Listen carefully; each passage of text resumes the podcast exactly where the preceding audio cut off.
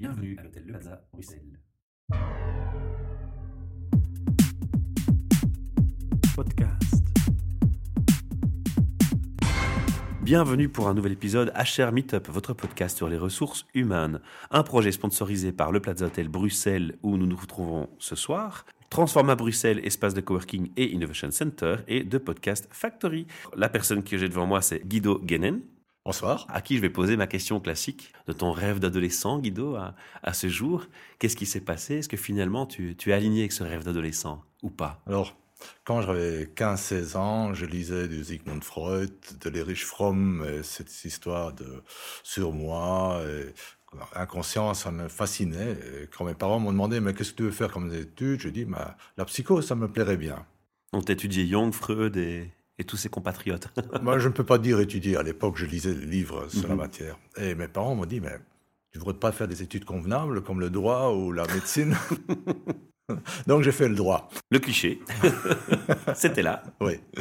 Ceci étant dit, je ne regrette pas d'avoir fait le droit, mais mon activité actuelle me met beaucoup plus en relation avec la personne, avec ses différents états, et tout en mettant à profit la structure que m'a donné le droit, dans le sens de l'analyse, de la structure, euh, d'être carré. Et donc tu étais formé pour être avocat alors? Je n'avais jamais envie d'être avocat, j'étais euh, intéressé par la finance, donc je suis rentré dans le monde bancaire, euh, d'abord dans une banque belge, la banque Bruxelles-Lambert à l'époque, Mhm. où j'ai fait un ma- management training programme de deux années. Mais moi, euh, étant germanophone, euh, me débrouiller en français, en anglais, en néerlandais et en luxembourgeois, et habitant ou étant né à la frontière luxembourgeoise, je suis très vite parti dans ce petit paradis, paradis qui est Luxembourg. Voilà. D'accord, donc tu vis au Luxembourg. Je vis au Luxembourg. Parfait. Alors maintenant qu'on sait un peu qui tu es, ce que tu as étudié, et on voit que finalement, on va voir après finalement que tu n'es pas si éloigné de ça que ton rêve en fait. hein. Tout à fait. On va, on va y revenir hein, parce qu'on va un peu tricher là. J'ai vu sur ton profil LinkedIn que tu t'occupais de, de former, de, de guider en entreprise. Et j'ai essayé de comprendre ce que tu faisais. Je me suis dit, tiens, j'ai envie vraiment que ce monsieur vienne au micro m'expliquer comment, comment il en arrive là et ce qu'il fait. Alors on va, on va y aller par étapes. On va dire d'abord ce que tu proposes. Est-ce que tu as donné un nom à ton activité? Est-ce que c'est une activité d'indépendant? C'est une activité d'indépendant, effectivement. Mhm. Euh, sur ma carte de visite, il est marqué Executive Coach. Bon, D'accord. ça, c'est hip, euh, ça, se vend bien. Mais si on regarde ce qu'il y a derrière, c'est de la consultance. D'accord. Alors la consultance, à quel niveau? Mon client type est le chef d'entreprise, euh, la profession libérale ou le cadre qui est bon dans son métier, Mhm. mais qui n'est pas trop bien organisé. Ah, ah, donc c'est l'organisation du travail. Tout à fait. C'est Et l'organisation. ça, c'était le mot-clé qui m'a fait tilter sur ton Ouais. profil, pour être honnête. Ouais. Alors, le besoin auquel tu veux répondre, si je te comprends bien, c'est pas de résoudre une problématique de talent ou d'évolution sur une carrière et talentueuse, mais c'est plutôt vraiment apporter des outils organisationnels. C'est comme ça qu'on doit le comprendre? Tout à fait. C'est la problématique sur laquelle tu t'es penché. Oui. Pourquoi celle-là et pas une autre? Alors, ça a une histoire. Comme je t'ai dit, j'ai commencé dans le monde bancaire. Et avec euh, la bonne formation que j'avais reçue à la Banque Bruxelles-Lambert, j'ai j'ai gravé très vite les échelons euh, hiérarchiques, mais j'étais pas trop bien organisé. J'étais plutôt chaotique. Mhm. Et j'ai failli prendre un mur. Et c'est souvent des leçons qu'on se relève plus fort. Tout à fait. Donc j'ai eu une énorme chance. euh, Je l'ai constaté avant qu'il y ait eu un crack fatal. Mais je me suis intéressé aux questions, mais comment est-ce que je peux euh, améliorer cet état de désorganisation, de chaos? Et petit à petit, j'ai fait ma trousse à outils. J'ai bien vite aussi quitté le monde bancaire parce que ça ne correspondait plus à mes valeurs. Je Mhm. m'orientais plus dans le monde de la formation. Et à un moment donné, on m'a demandé de donner un cours du soir. Euh, Je donnais déjà euh, là-bas un cours du soir sur les techniques bancaires. Est-ce que tu n'as rien d'autre dans les cartons Je dis, bah, si, euh, des techniques d'organisation personnelle au travail. Et comme ça, j'ai donné, euh, commencé à donner un cours du soir en dix, en dix séances sur la thématique. Et au lieu de laisser les gens en randonnion, je les mettais dans un cercle. Chacun dis- disait ce qu'il avait comme difficulté au travail. Et moi, je prenais ma caisse d'outils, je disais, OK, c'est ça pour la prochaine fois, et on fait le point. Alors, des années après, j'ai compris que je faisais du coaching de groupe. D'accord. Donc ça, c'est... Tu as mis le nom après. Voilà. C'est- J'ai mis le nom après, effectivement, mais c'est le début. Alors cette activité, elle est restée en, je pense que vous dites en stummeling euh, pendant longtemps, euh, parce que j'avais d'autres projets. Et depuis quatre ans, je me On va, on va préférer dire en arrière-plan, hein, parce que stummeling, ça veut dire aussi en, en chipotage un peu limite. Ah oui, euh, ok, d'accord. Pas légal, hein, parfois, on n'est- pas dans, dans ce cadre-là. hein. Non, non, en arrière-plan. On est en arrière-plan. Et depuis 3-4 ans, je me consacre plus que à ça. Donc depuis 3 ans, 4 ans, tu t'es dit, je peux en faire une activité full-time? Oui. Alors, tu es actif où? Tu es en Belgique ou Luxembourg ou tu es partout? Sur les deux, la Belgique euh, un petit peu, surtout Luxembourg parce que j'y habite, euh, parfois la France. euh. Tu exerces en fait dans le Benelux en fait? Non, pas, le, pas les Pays-Bas, non. Pas les Pays-Bas. Tu parles pas flamand? Si. Si, mais tu n'exerces pas aux Pays-Bas. D'accord. Alors, moi, je, je- ce qui m'intriguait aussi dans, dans ton profil euh, sur LinkedIn et ton parcours, ce que j'avais envie d'entendre de ta part avec ton expérience, parce que tu, tu m'avais l'air d'avoir une expérience assez euh, bien marquante dans ce que tu viens d'expliquer sur ton profil, tu le mets en tout cas bien en avant, Oui. c'est qu'est-ce que tu observes qui sont les plus grandes difficultés d'organisation au travail? Et Ah. pour quel public? Alors, Il y a deux questions en une. hein. D'abord, on va peut-être cibler le public. Est-ce que c'est que des dirigeants des PME, des chefs d'entreprise que tu prends ou est-ce qu'il t'arrive aussi de prendre des managers euh, sous ton aile ou des, ou des gens avec des, des niveaux moins élevés, on va dire? C'est pas une question de niveau. J'aime bien de travailler avec des gens où je peux avoir un résultat. C'est beaucoup plus facile avec un chef d'entreprise. C'est plus global? Non, parce qu'il sait euh, faire bouger les leviers qu'il faut. D'accord, comme Il- ça. Mhm. il m'arrive de travailler avec des, des gens qui sont cadres. Notre champ d'action est beaucoup plus limité. Ok. Donc, je ne le refuse pas, mais c'est pas aussi fun. Alors justement, par rapport à ce public, donc, quelle est la plus grosse difficulté qui revient? C'est quoi le, Ah. la pierre d'achoppement systématique? Alors, on va pas te demander de dévoiler tous tes trucs et astuces de tes cours, c'est pas ma question, mais Bon, il n'y a rien. donner un à- indice de ce qui de ce qui va pas bien. Il n'y a rien à dévoiler, mais euh, ma façon de travailler est très pratique et pragmatique. Donc, mon premier rendez-vous avec mon client a lieu dans son bureau, à son desk. Mhm. Et dans 80% des cas, ce bureau est rempli de papier. Et toi, tu observes. Oh non, je, je vais commencer à travailler avec, avec eux, parce que rempli de papier, je leur explique que si un bureau est rempli de papier par rapport à un bureau qui, qui est vide, ils ont une perte de, de rendement de 20%. Donc ça Ah fait facilement une, jour- une heure par jour. Comment tu mesures un truc pareil? Sans indiscrétion. Ce sont des, des études euh, en- au niveau des neurosciences qui ont été faites. euh, D'accord. donc euh, je, je sors ça de là. Tu as puisé ça. Ouais. Alors qu'est-ce qu'on fait? Nous rangeons ensemble ce bureau la première séance. Donc ça c'est pour 80% des cas. Et vous avez déjà tous fait l'expérience d'avoir rangé une pièce ou un, un coin et après nous nous sentons bien. Ah oui, puis surtout, on retrouve plus facilement les choses qu'on cherche. Oui. Donc, on, on a le, le même effet quand nous rangeons ce bureau. Les gens se sentent bien, la tête est un peu vidée. Mais ranger euh, le bureau, ça ne veut pas dire faire table rase. Parce que mes clients, ils, sont- ils ont sur ce bureau plein de documents et des post-it Mhm. pour ne pas oublier ces choses-là. Mhm. Donc, je dois aussi leur donner la certitude que ces documents reviennent sur leur desk au moment où ils l'ont choisi. Donc là, il y a un switch qui se fait entre être géré par tous ces documents, qui d'ailleurs nous embrouillent le- l'esprit, et gérer ces documents à notre façon. Si je t'écoute bien et si je lis entre les lignes et tu me dis si je t'interprète mal, on a le sentiment que la première chose qui frappe quand on est face à quelqu'un qui a un problème d'organisation, c'est souvent la documentation et la surcharge d'administration. Je, un facteur je- je important. dirais que c'est l'expression. C'est l'expression, c'est ce qui se manifeste le plus. Voilà. C'est ce qui est le plus visible de l'iceberg. Oui. Ce qui est derrière, c'est plus une difficulté de faire la distinction entre ce qui est important dans mon métier et ce qui ne l'est pas. Est-ce que c'est pas simplement une gestion des priorités dans ce cas-là? Si. D'ailleurs, un de mes outils euh, favoris, c'est le diagramme d'Eisenhower, qui met tout ce qui arrive sur notre desk dans quatre catégories différentes en, en fonction de, de l'importance et de l'urgence. Et bien sûr, tout le monde sait que les choses qui sont urgentes et importantes doivent être faites en premier lieu, mais la plupart de mes clients se jettent ensuite sur la catégorie qui est urgente mais pas importante. Or, pourquoi perdre mon temps avec des choses qui ne sont pas importantes? Il y a un illogisme quelque part. il y a un illogisme parce que pendant que je joue mon pompier dans cette catégorie-là, en, faisant des travaux pour les autres qui viennent chez moi parce qu'ils sont bien servis, je ne progresse pas dans mes objectifs à moi.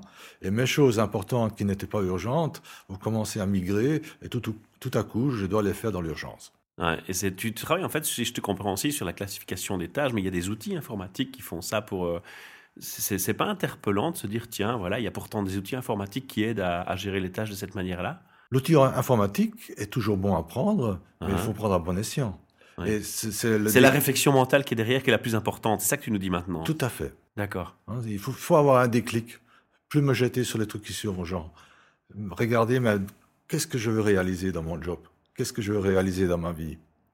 Et en fonction de ces objectifs-là, donner des priorités. Comment on peut expliquer qu'on ait un poste aussi important et qu'on ait ce genre de problématique? Ça te paraît naturel ou ça te paraît euh, une surprise?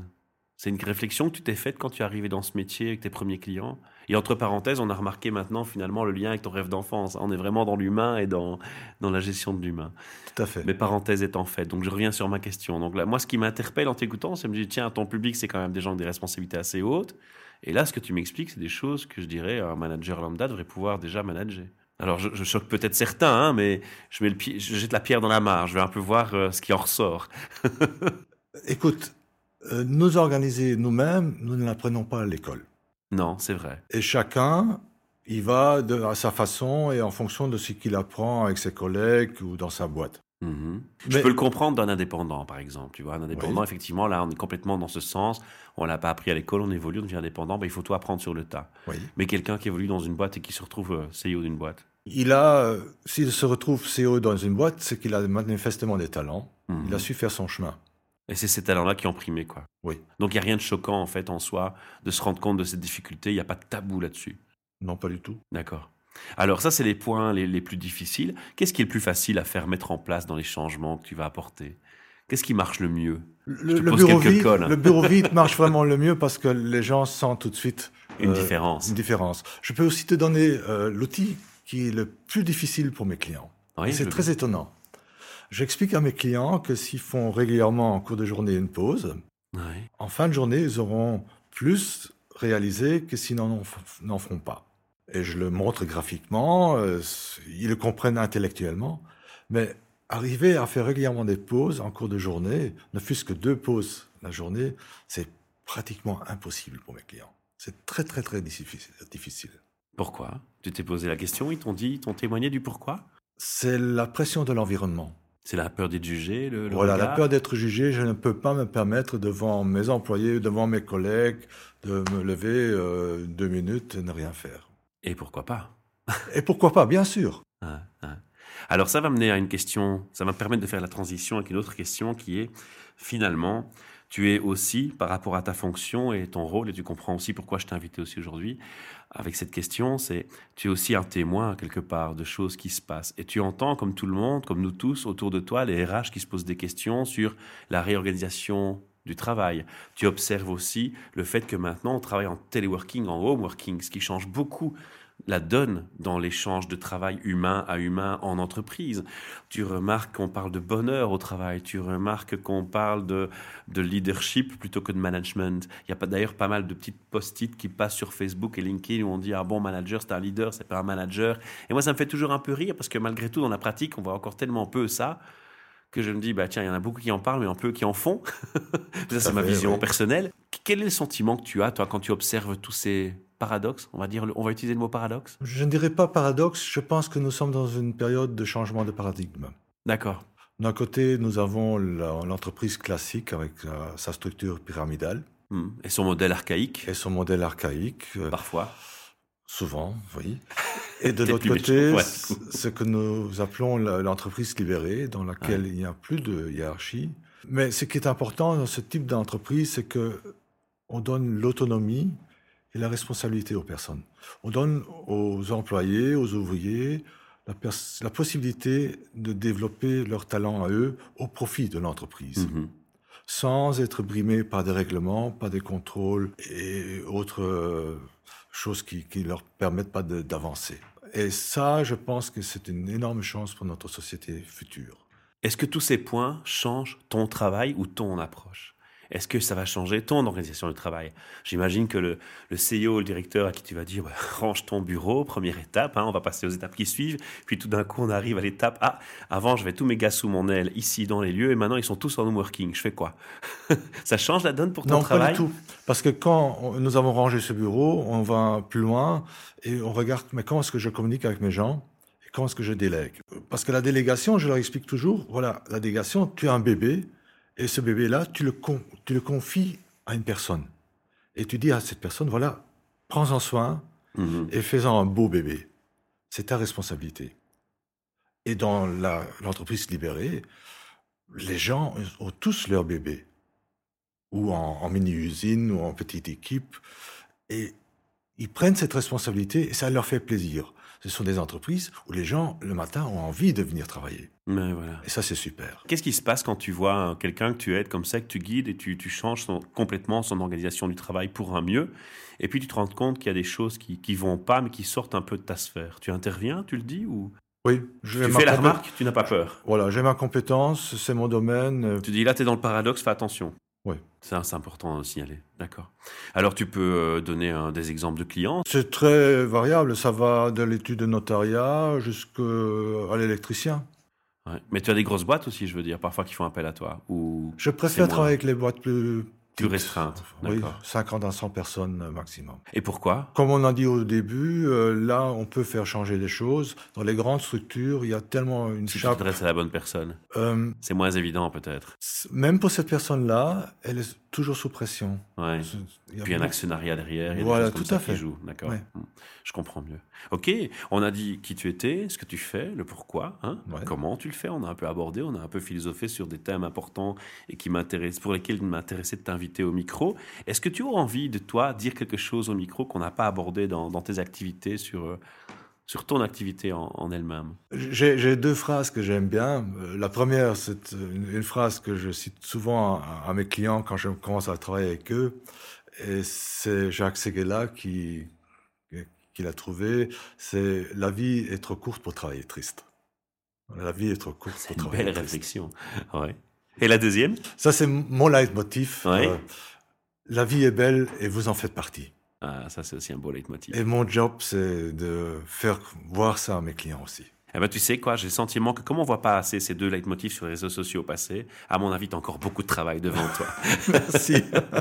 On va laisser à l'auditeur une URL, l'adresse d'un site internet où on peut euh, chercher plus d'informations sur toi et te contacter si on a un problème d'organisation. Oui, tout à fait. Donc d'abord, il y a mon profil euh, LinkedIn, hein, Guido Gannen. Là, il y a plein d'informations, voilà. facile à trouver. Et puis mon site, c'est coaching375.net.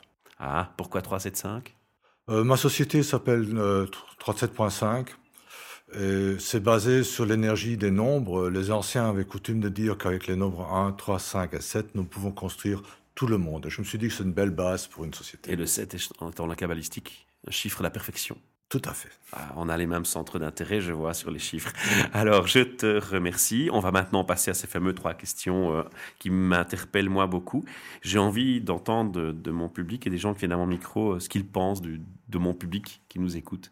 Donc, c'est quoi pour toi un HR Par rapport à comment tu vois les CIO, comment tu les aides dans l'organisation, tu es forcément confronté à ce qu'on appelle les HR ou les DRH. Ouais. Comment tu les définis, ces gens, avec ta vision, ta perception? Pour moi, souvent, ce sont des personnes qui ont un idéal Mhm. d'être dans un métier de relation à l'humain et qui se trouvent dans un cadre contraignant inouï. Ouais. Il y a les business partners, les contraintes financières, les, les targets à atteindre, de postes à remplir. Tout à fait. Ouais. Et pour ça, mon souhait pour les RH, les HR, c'est qu'ils puissent profiter de la technique pour se défaire de toutes ces contraintes administratives, pour enfin pouvoir exercer leur C'est la pire et je la cite, je la cite même pas, l'administration. Oui. Mais elle est nécessaire. Hmm, Dans l'ancien par- paradigme, certainement. Dans le Dans le- nouveau, ça change. Dans le nouveau, ça change. Il y a toujours du travail administratif à faire, mais la technique peut reprendre beaucoup de cela. Ça veut dire qu'on va avoir des happy RH. Et très vite en plus. Ben, vous avez eu en Belgique le premier Chief Happiness Officer. hein Oui, Laurence Vanet. Oui, tout à fait. Elle est venue d'ailleurs à notre micro. Alors, la deuxième question qui va suivre, est-ce qu'il t'est déjà arrivé justement dans ces entreprises ou ces petites sociétés où tu vas de dire Waouh, là c'est moi qui prends une leçon de la part des RH. Ils font les choses bien. Est-ce qu'il t'est arrivé ce fameux effet Waouh J'admire. C'est bien, c'est beau. Ça se fait pas ailleurs. Et si oui, pourquoi? Il y a une situation où j'ai dit waouh, Oui. mais c'est le cas d'un RH qui a décidé d'arrêter euh, sa fonction et de faire autre chose. Ah oui. Donc il a eu le courage de dire Je me reconnais plus, stop, j'arrête. Voilà. Et là tu te dis Waouh. Voilà. Il, c'est quelqu'un qui a vu j'ai d'autres valeurs et je veux les vivre. Oui, Mm. là, waouh. D'accord. Donc toi, ton wow, c'est quand les gens assument ce qu'ils sont, qui ils sont, et qui restent cohérents avec leurs valeurs. Tout à fait. Moi, je te rejoins beaucoup sur ce point. J'adore cette démarche euh, de réflexion. Alors, on va laisser un dernier message, mais plus un message ouvert. On a tous ces RH et ces DRH qui nous écoutent. Je suis très prétentieux dans toute la Belgique et, et partout en français. Dans un message à leur faire passer, ce serait lequel? Mon message pour les RH est clairement faites tout ce que vous pouvez pour augmenter cette fonction relation humaine dans votre entreprise et essayez de vous défaire de la chape administrative. C'est un beau message et malheureusement, il revient très régulièrement à notre micro. Si on écoute plusieurs podcasts avec ces questions, cette réponse revient souvent. Donc je crois que les... c'est interpellant. Je crois que ça amène une réflexion. Ça devrait amener une réflexion. Je pense que les choses sont en train de changer. Mais oui, on va rester positif. Hein. Tout à fait. La vie est belle. en tout cas, je suis vraiment très heureux de t'avoir reçu, d'avoir pris la peine de te rencontrer. Hein. C'est ce qu'on appelle optimaliser son réseau LinkedIn, ça. Hein. Tout à fait. Et, euh, et puis, je t'invite à nous rejoindre au micro quand tu le souhaites, s'il y a d'autres sujets à, aborder. merci de t'avoir fait le, déplacement jusqu'à nous. On va maintenant passer un message aux, auditeurs. Donc, euh, si vous voulez nous remercier ou nous encourager, ben, faites un petit like et un partage de nos podcasts. Il n'y a pas plus bel encouragement à notre niveau. Et puis, surtout, ça va faire un, un beau support et un beau geste par rapport à ceux qui nous accordent le temps de venir à notre micro et de partager leur passion. C'est un beau geste envers eux que de partager leur témoignage aussi. Donc euh, n'hésitez pas, faites-le. Et alors le deuxième aspect, si vous souhaitez venir à notre micro, vous aussi, pour témoigner ou pour parler de votre passion au travail ou d'apporter une réflexion, que ce soit RH ou avec le thème du travail plus globalement, eh bien, allez sur le site hrmeetup.org, réservez euh, votre temps de passage le jour et à l'heure que vous le souhaitez. Toutes les dates sont affichées sur le site, il suffit de cliquer dessus. Et vous m'envoyez un petit mail pour réserver, puis j'aurai le plaisir de vous recevoir dans un superbe palace avec un bon sandwich, un petit verre et, et le grand sourire que j'ai toujours avec vous. à bientôt. Podcast.